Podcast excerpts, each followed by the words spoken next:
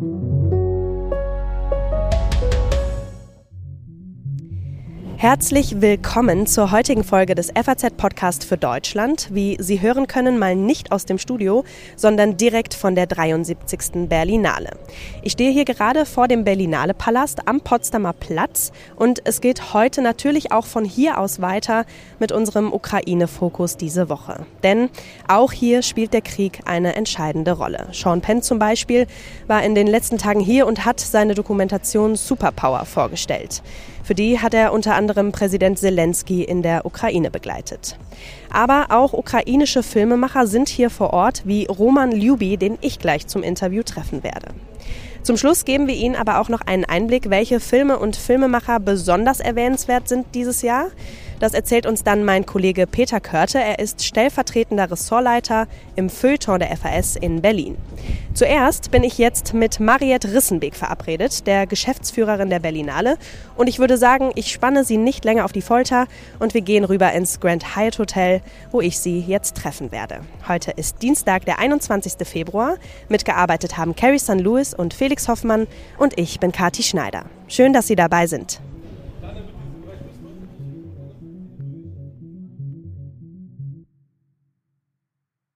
So, und da sitzt sie mir jetzt gegenüber, auch heute wieder mit einem straffen Zeitplan, nehme ich an. Hallo, Mariette Rissenbeek, schön, dass Sie sich die Zeit nehmen. Guten Tag.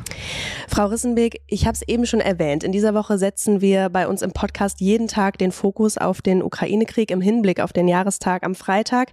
Wie hat Sie der Krieg bei der Planung und Organisation der Filmfestspiele in diesem Jahr denn eigentlich beschäftigt? Der Krieg hat uns ziemlich beschäftigt. Kaum drei, vier Tage nach Ablauf der letzten Berlinale hat Russland den Angriffskrieg gestartet. Wir haben bei der letzten Berlinale einen Film gezeigt, Klondike, der die Kriegsgeschichte von 2014 erzählt. Und ich kann mich gut erinnern, ich bin damals auf die Bühne gegangen, um den Film kurz anzukündigen und habe da so einen Satz gesagt, wie die Situation ist gerade auch anges wieder angespannt. Wir mhm. hoffen sehr, dass es diesmal nicht zu einem Krieg kommt. Und genau das ist aber passiert. Und seitdem habe ich aber auch Kontakt zu der Filmemacherin gehalten. Wir haben uns immer wieder mit beschäftigt, was kann man für die Ukrainer tun, was kann man für die Filmschaffenden in der Ukraine tun. Ich war im November digitales Jurymitglied beim Kiew Filmfestival. Also diese Sorgen, wie können Filmschaffenden in einem Krieg überleben und welche Geschichten können sie erzählen, mhm. aber auch wie leidet ein Land unter diesem Angriffskrieg. Das hat uns wirklich sehr, sehr beschäftigt und wir haben deshalb auch beschlossen, mit mehreren Maßnahmen die Filmschaffenden in der Ukraine zu unterstützen. Mhm. Wir haben Panels auch jetzt organisiert während dieses Festivals, wo sie Projekte pitchen können und haben dazu internationale Produzenten eingeladen, sodass die eventuell zur Finanzierung beitragen können, weil natürlich ist mhm. es auch unter den Kriegsbedingungen quasi unmöglich, einen Film zu finanzieren oder auf die Beine zu stellen. Es werden aber Filme gedreht, es werden Dokumentarfilme gedreht. Ja. Man ist erstaunt, mit wie viel Engagement und wie viel Not, würde ich jetzt mal sagen, die Menschen auch berichten wollen mhm. über diesen Krieg und wie es ihnen geht und wie schrecklich ein Krieg auch ist. Hm. Sie haben es gerade schon angedeutet, war es denn kompliziert, die ukrainischen Filmschaffenden und Filme hier auf die Berlinale zu holen? Die ukrainische Filmschaffenden war nicht so sehr kompliziert. Die, äh, am Ende ist die Ukraine auch nicht so ganz weit mhm. weg.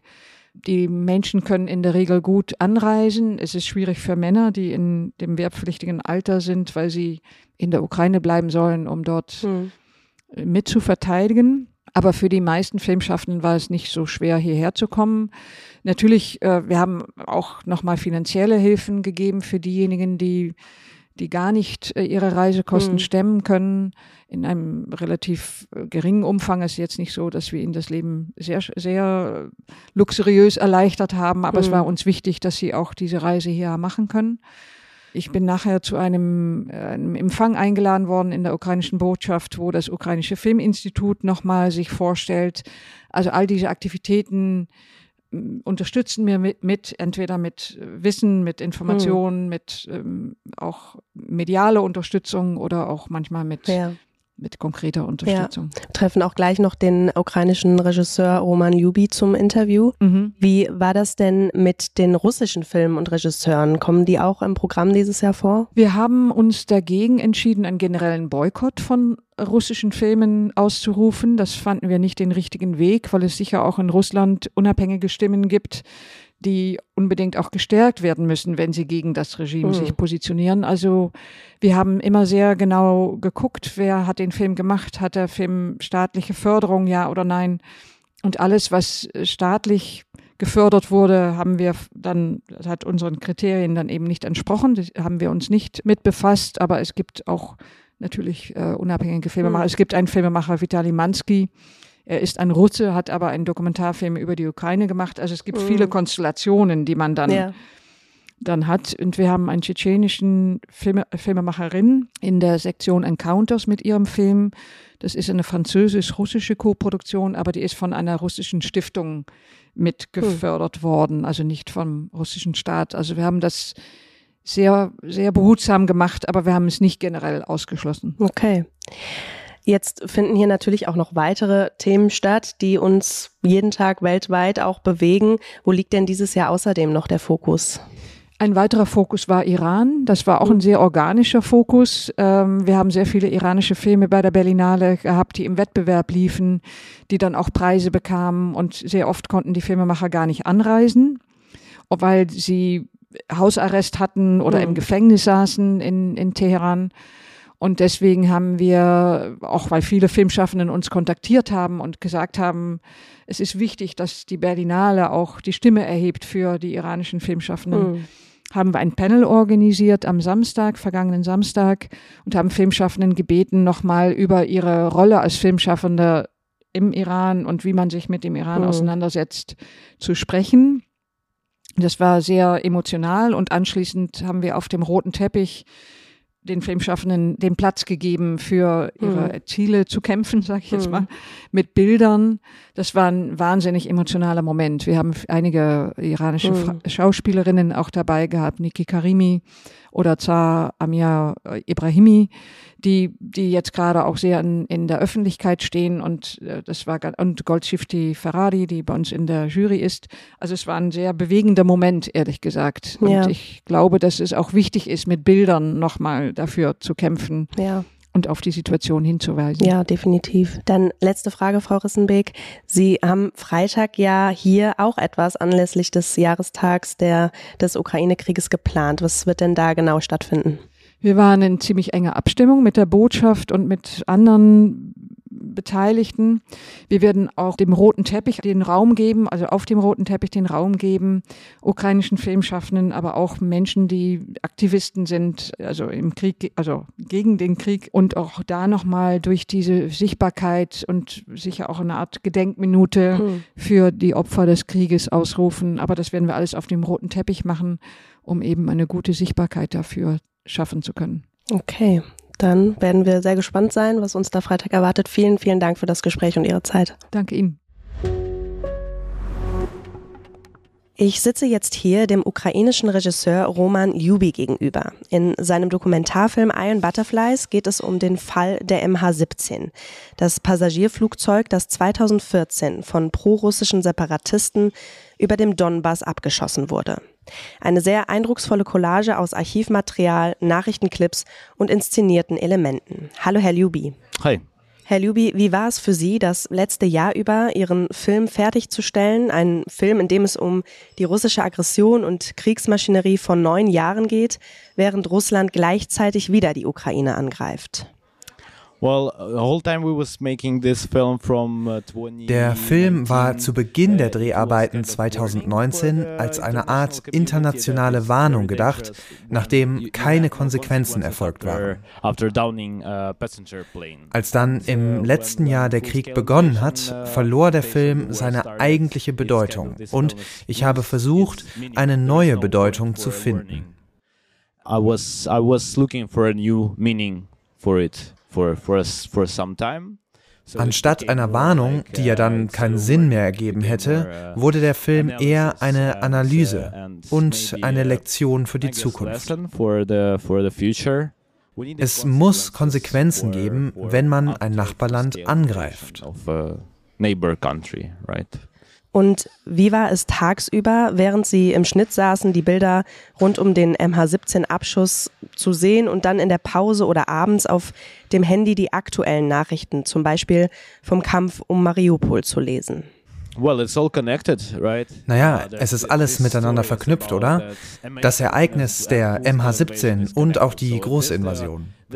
Ich war gerade dabei, sehr viele Dinge über Mariupol zu behandeln in der Produktion. Alles hat sich wie ein und derselbe Kampf angefühlt. Was versteht man besser über den aktuellen Krieg Russlands gegen die Ukraine, wenn man Ihren Film gesehen hat?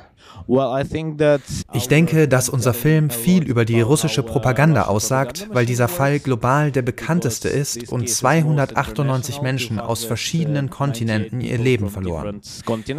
Die russische Propaganda macht ein großes Mysterium aus ihrem Handeln und liefert dem internationalen Publikum keinerlei Transparenz. Deswegen wird es die größte Überraschung für das Publikum sein, wenn sie sehen, wie einfach es ist, dahinter zu kommen. Außerdem denke ich, dass es wichtig ist, unser politisches Denken zu transportieren. Auch für mich ist das einer der wertvollsten Teile des Films. Eine Szene, die mir sehr im Gedächtnis geblieben ist, war eine Darstellung zu Beginn der Doku aus dem russischen Staatsfernsehen. Ein Bett für Kinder im Look des Buk-Raketensystems, mit dem das Flugzeug abgeschossen worden ist. Was sagt das über die Militarisierung der russischen Gesellschaft aus? Es war ein sehr interessanter Moment, als wir mit dem Mann gesprochen haben. Er hat uns erzählt, dass er keine Gewalt toleriert. Uh, er sei nur ein Möbelhersteller, jung, er wirkte sehr aufgeschlossen. Er hatte einen komischen Haarschnitt und Zugang zum Internet. Er unterstützt keinesfalls, wie sein Land aktuell handelt und er lebt isoliert. Das ist ein sehr wichtiger Punkt, den wir über die russische Gesellschaft verstehen müssen. Sie leben vollkommen isoliert. Sie sehen sich selbst nicht mehr als Bürger ihres eigenen Landes und haben keine Verpflichtungen. Die Politiker machen schon ihre Arbeit. Vor etwa zwei Wochen haben die niederländischen Ermittler ihren vorläufigen Abschlussbericht zum Fall veröffentlicht und darin auch Putin selbst als Verdächtigen benannt. Was sagen Sie dazu? Es überrascht mich nicht. Es könnte der Anfang von etwas viel Interessanterem sein. Ich bin kein Experte, was internationale Beziehungen und das Justizwesen betrifft, aber ich habe das Gefühl, dass es in die richtige Richtung geht im Kampf gegen Russland vor dem Internationalen Strafgerichtshof. Wie beurteilen Sie die Reaktion des Westens damals auf den Abschuss des Flugzeugs? I think that this film is of, uh, like about lost opportunity. Uh, Dieser Film handelt auch von verlorenen Chancen, die es so nicht hätte geben müssen. Wie bereits erwähnt, gab es keine Konsequenzen nach diesem Massenmord. Die Welt hätte zumindest den Handel mit Russland stoppen können. Uh, uh, ich hoffe, dass sie nun versteht, dass wir es bei der russischen Regierung mit Kriminellen zu tun haben. Sie ist verrückt, vergleichbar mit der Mafia. Uh, das einzig Wichtige für sie ist Macht, was sie auch dem Rest der Welt vermitteln. Denken Sie, der Westen war zu naiv? Uh, uh,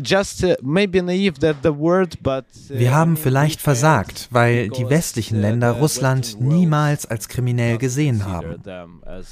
Russland sieht die europäische Justiz und die Regierungen als Witz, die keinen Kampf gewinnen können.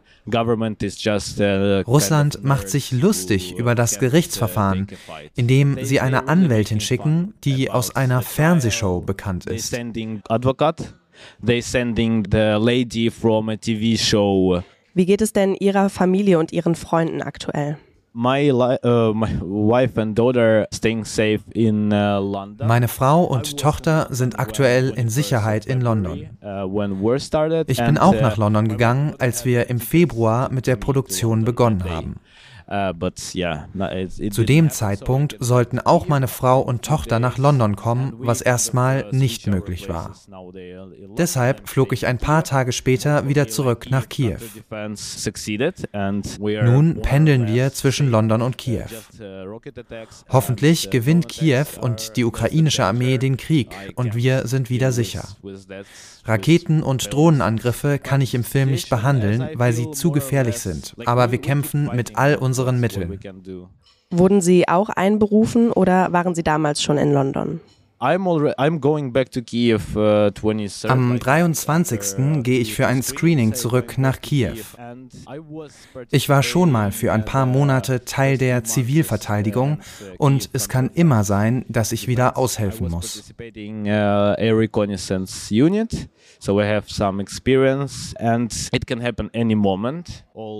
Jeder erwachsene Mann wird sich dem Kampf stellen. So ist das Leben. Ich bin davon überzeugt, dass wir es schaffen werden. Stellt sich nur die Frage, zu welchem Preis. Sie haben es gerade schon kurz angesprochen, aber nochmal konkret, der Jahrestag des Krieges steht kurz bevor. Was macht dieses Datum mit Ihnen?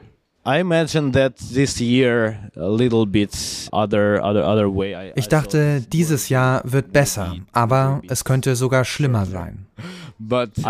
Alles in allem finde ich, dass wir recht erfolgreich in unserem Kampf sind.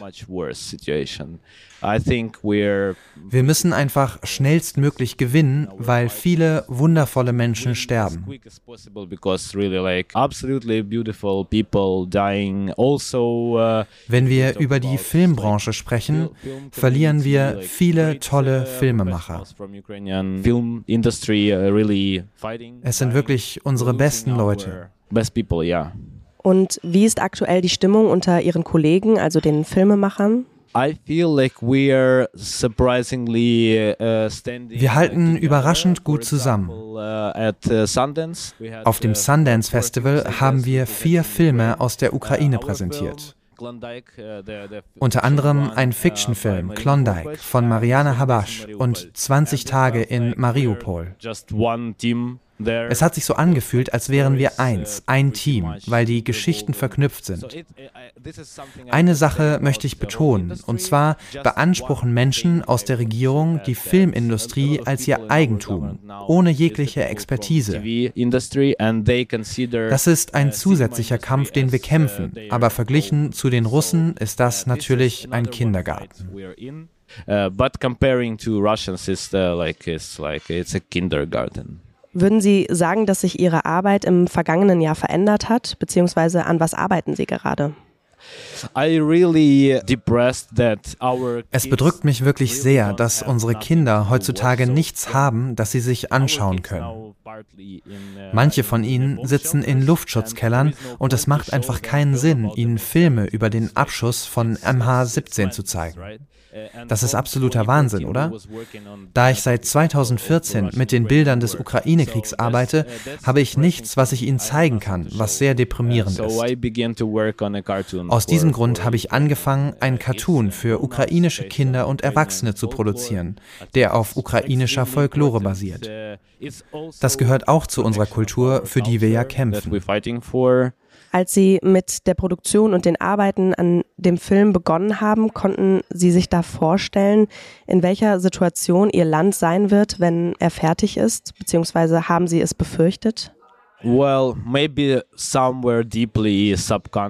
Vielleicht irgendwo ganz tief im Unterbewusstsein. Uh, Der Film sollte uh, eine Warnung sein. Aber ehrlicherweise wissen viele Ukrainer, die mit dem Militär vertraut sind, wo das alles hinführt. Uh, ich kenne einige Leute, die verwundert waren, weshalb die Großinvasion nicht bereits ein paar Jahre zuvor stattgefunden hat. Also, warum jetzt? Ich gehörte nicht dazu. Ich war überrascht von der Größe und Härte der Invasion. Aber wir haben viele Leute, die noch viel überraschter waren. Letzte Frage, Herr Luby. Was wollen Sie mit Ihrem Film bewirken oder verändern, außer Aufmerksamkeit zu erzeugen? Es wäre natürlich eine riesige Freude, einen Zuschauer-Award mit nach Hause, mit in die Ukraine zu nehmen. Uh, Weil ich denke, dass unseren Ukrainern viel daran liegt. Allerdings ist das auch nicht der Fokus. Ich rede mit ihnen und kann so meine Nachricht nach draußen vermitteln. Wer wir sind und wofür wir kämpfen. Das ist das Wichtigste für mich und ich sehe es als Teil meiner Mission. Außerdem möchte ich mich als Stellvertreter der Ukraine herzlich bei der ganzen Welt für ihre Unterstützung bedanken. So etwas hat es in der menschlichen Geschichte noch nicht gegeben, diese Art von Unterstützung. Vielleicht liege ich falsch, aber das ist meine Empfindung. But that's how I feel. Und was wäre für Sie das Wichtigste, das Sie unseren Hörern zum Schluss gerne sagen möchten? Uh, Dankeschön. Uh, Und noch eine Sache. Uh, wir lieben nicht den Krieg, nur weil wir Filme über ihn machen. Das machen wir teilweise auch, um Aktivismus zu betreiben. Und noch einmal, ich möchte eigentlich Cartoons produzieren oder auch mal einen Horrorfilm, der vielleicht ein bisschen lustig angehaucht ist. Ich möchte diesen ganzen Scheiß überhaupt nicht haben. Aber wir sind dazu gezwungen, zu kämpfen. Vielen Dank, dass Sie Ihre Geschichte und Ihre Dokumentation vor allem mit uns und mit der Welt geteilt haben. Danke für das Gespräch, Herr Luby.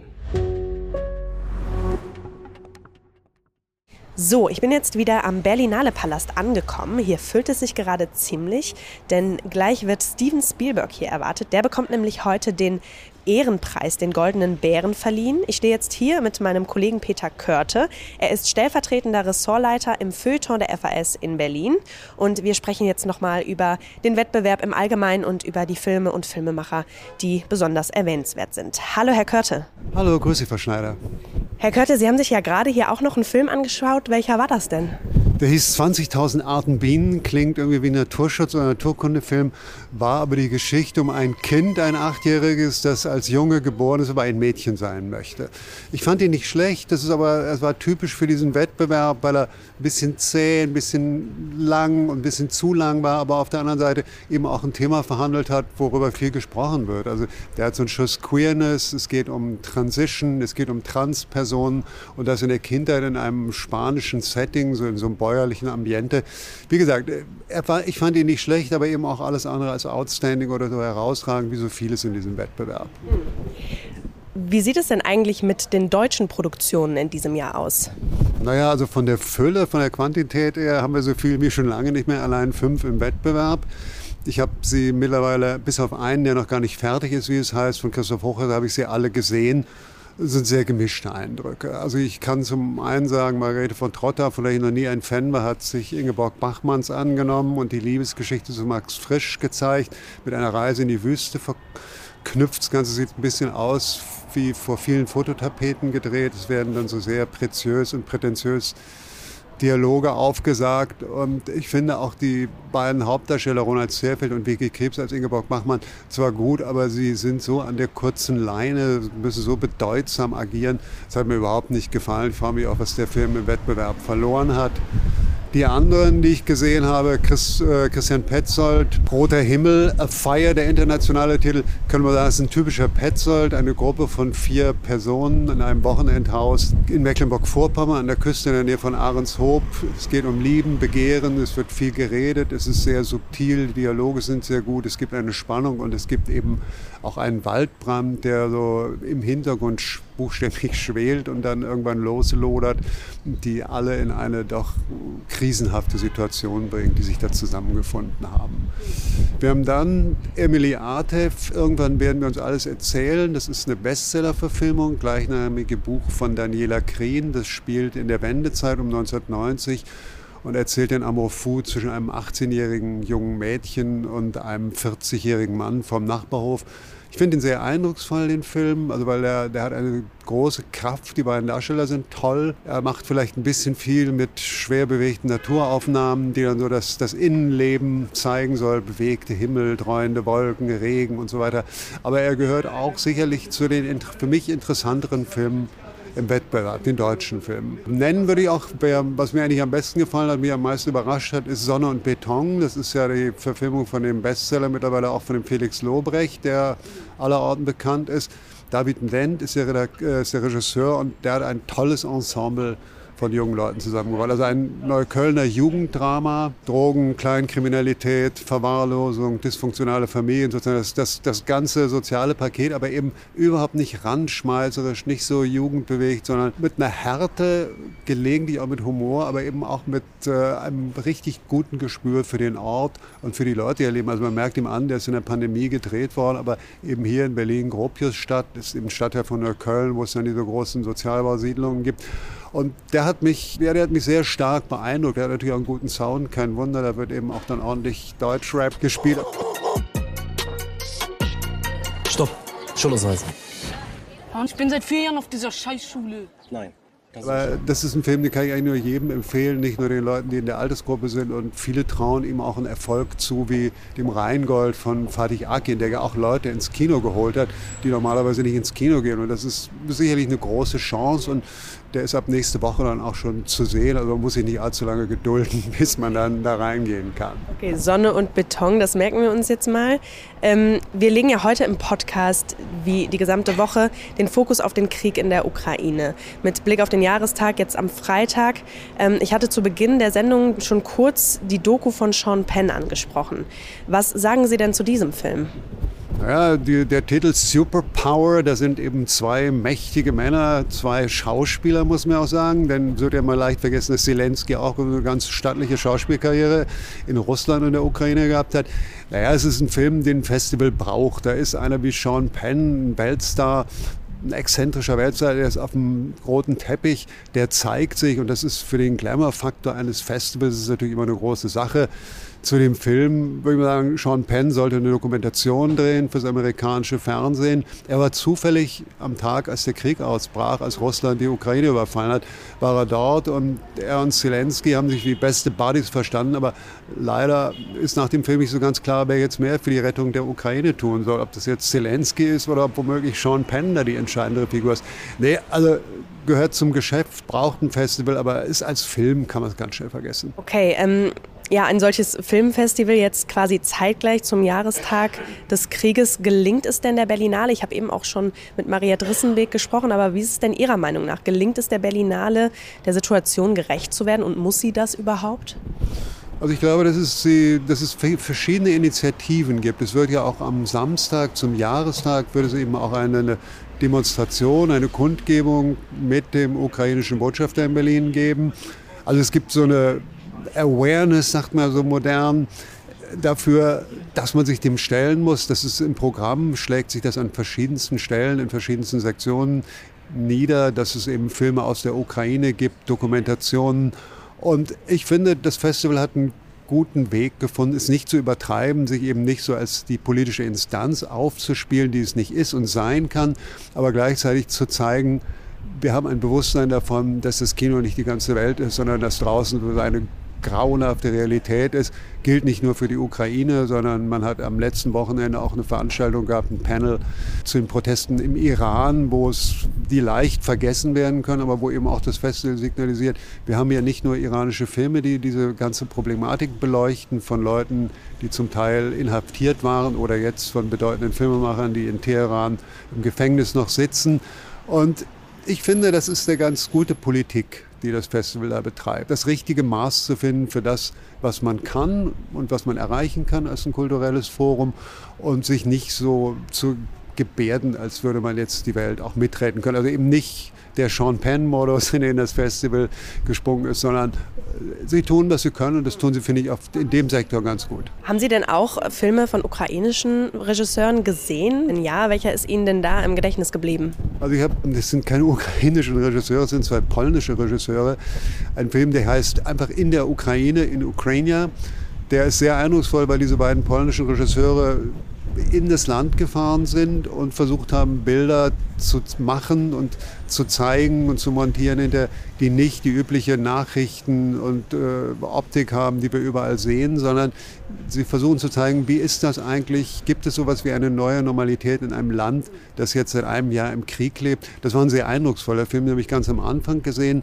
Ansonsten habe ich bisher es noch nicht geschafft, einen, einen weiteren Film aus der Ukraine, über die Ukraine oder sogar von ukrainischen Regisseuren zu sehen. Ja, wir haben eben auch mit dem ukrainischen Regisseur Roman Lyubi gesprochen. Der hat den Film Iron Butterflies gemacht und der ist auch sehr empfehlenswert. Also, Sie waren ja jetzt die ganzen Festspiele über ganz nah dran. Heute ist der sechste Tag. Sie haben eben schon über ein paar Filme gesprochen, die Sie sehr, sehr gut fanden. Was war denn aber Ihr ganz persönliches Highlight in diesem Jahr? Oh Gott, das ist immer ganz schwierig. Ich, ich glaube, dass ein Film von einer äh, jungen Korean-American Regisseurin Celine Song, der ist Past Lives und der erzählt so eine amerikanisch-koreanische Migranten- und Liebesgeschichte über 20 Jahre. Der hat mir gefallen und ich habe aber vor allem das Gefühl, wenn ich mir so angucke, wie über ihn geredet wird, wie die Bewertungen in den Zeitungen und Zeitschriften sind, die hier auch rumliegen, zumindest bei der Presse hat er sehr, würde er gewinnen, glaube ich. Aber wie die Jury, was im Kopf von Kristen Stewart vorgeht, das würden wir vielleicht alle gerne wissen. Aber das ist ganz, ganz schwer. Das ist so Kaffeesatzleserei. Was findet eine Jury gut? Das ist in der Regel nicht das, was jeder zweite Pressekollege, mit dem man spricht, dann prämieren würde. Aber ich glaube, dass man mit den Past Lives rechnen muss. Ich glaube auch der Film, über den wir eben gesprochen haben, die 20.000 Arten Bienen, dass die junge Darstellerin, also die Kinderdarstellerin, muss man sagen, bei einer Achtjährigen, aber auch der Film insgesamt, dass er gute Chancen hat, so in die Herzen der Jury vorzustoßen ich habe mir schon seit vielen Jahren abgewöhnt, mit Juryentscheidungen zu hadern und zu sagen, dass sie falsch oder nicht sind sollen. Ich kann sagen, ja, kann ich verstehen, warum, gefällt mir, hätte ich auch so gemacht oder wie gesagt, ist mir, auch, ist mir dann auch eben mal egal, wenn nicht der Film gewinnt, den ich ausgezeichnet hätte. Aber das sind die beiden Filme, die Sie ganz vorne sehen würden? Bisher ja. Es gibt noch zwei Animationsfilme, japanische, wo ganz schwer zu sagen ist, wie die sind. Die habe ich halt auch noch nicht gesehen, die kommen jetzt noch in den nächsten Tagen.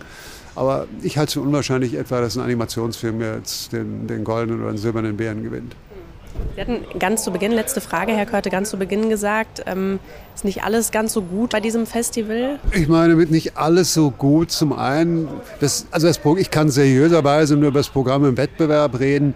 Wenn ich in acht Tagen zwei Dutzend Filme sehe und 20 sind im Wettbewerb, kriege ich von den anderen Sektionen logischerweise nicht viel mit und niemand kann. Das ist einer, man guckt querbeet, mal hier, mal dort, dann hat man aber auch kein repräsentatives Bild. Nein, ich finde, dass das Niveau des Wettbewerbs nicht so genial ist, dass man da eben doch vieles schon besser gesehen hat, viele Themen, viele Konstellationen besser verhandelt. Und das so der, der ganz große Brenner, das, der Film, der es wirklich rausreißt, der einen begeistert aus dem Kino laufen lässt, der fehlt halt. Vieles ist doch ein bisschen, um es mal freundlich zu sagen, zäh. Und was mich geärgert hat persönlich als Journalisten, das ist, dass man jetzt seine Tickets alle online buchen muss. Das heißt, man wird erfasst, was man gesehen hat. Man kann hinterher auch Datenschutz wird es schon geben, aber man da kann natürlich also hinterher, was man nicht gesehen hat und was man storniert hat. Ich finde es so völlig unnötig. Man muss vorher, wenn man sich verspätet und nicht storniert hat sein Ticket, ist man beim zweiten Mal bedroht, dass einem der Account geschlossen wird und man gar keine Filme mehr sehen kann. Das finde ich Kindergarten. Das ist etwas, wo man denkt, wer zu spät kommt zur Vorstellung und der Saal ist voll ein bestraftes Leben, der muss sehen, wie er den Film anderweitig sieht. Aber dass da eine Strafe wartet, weil man sein Ticket nicht storniert, finde ich ehrlich gesagt ein bisschen albern. Okay, gut. Also drei Filme, die Sie jetzt äh, genannt haben, die Sie sehr gut finden, unter anderem Sonne und Beton. Nächste Woche ist der schon zu sehen, haben Sie gesagt, eine deutsche Produktion. Vielen Dank, Herr Körte, dass Sie sich die Zeit genommen haben. Danke fürs Gespräch und noch schöne Filmfestspiele. Ja, das hoffe ich sehr, dass sie noch schön werden. Ne? Danke, Frau Schneider. Danke.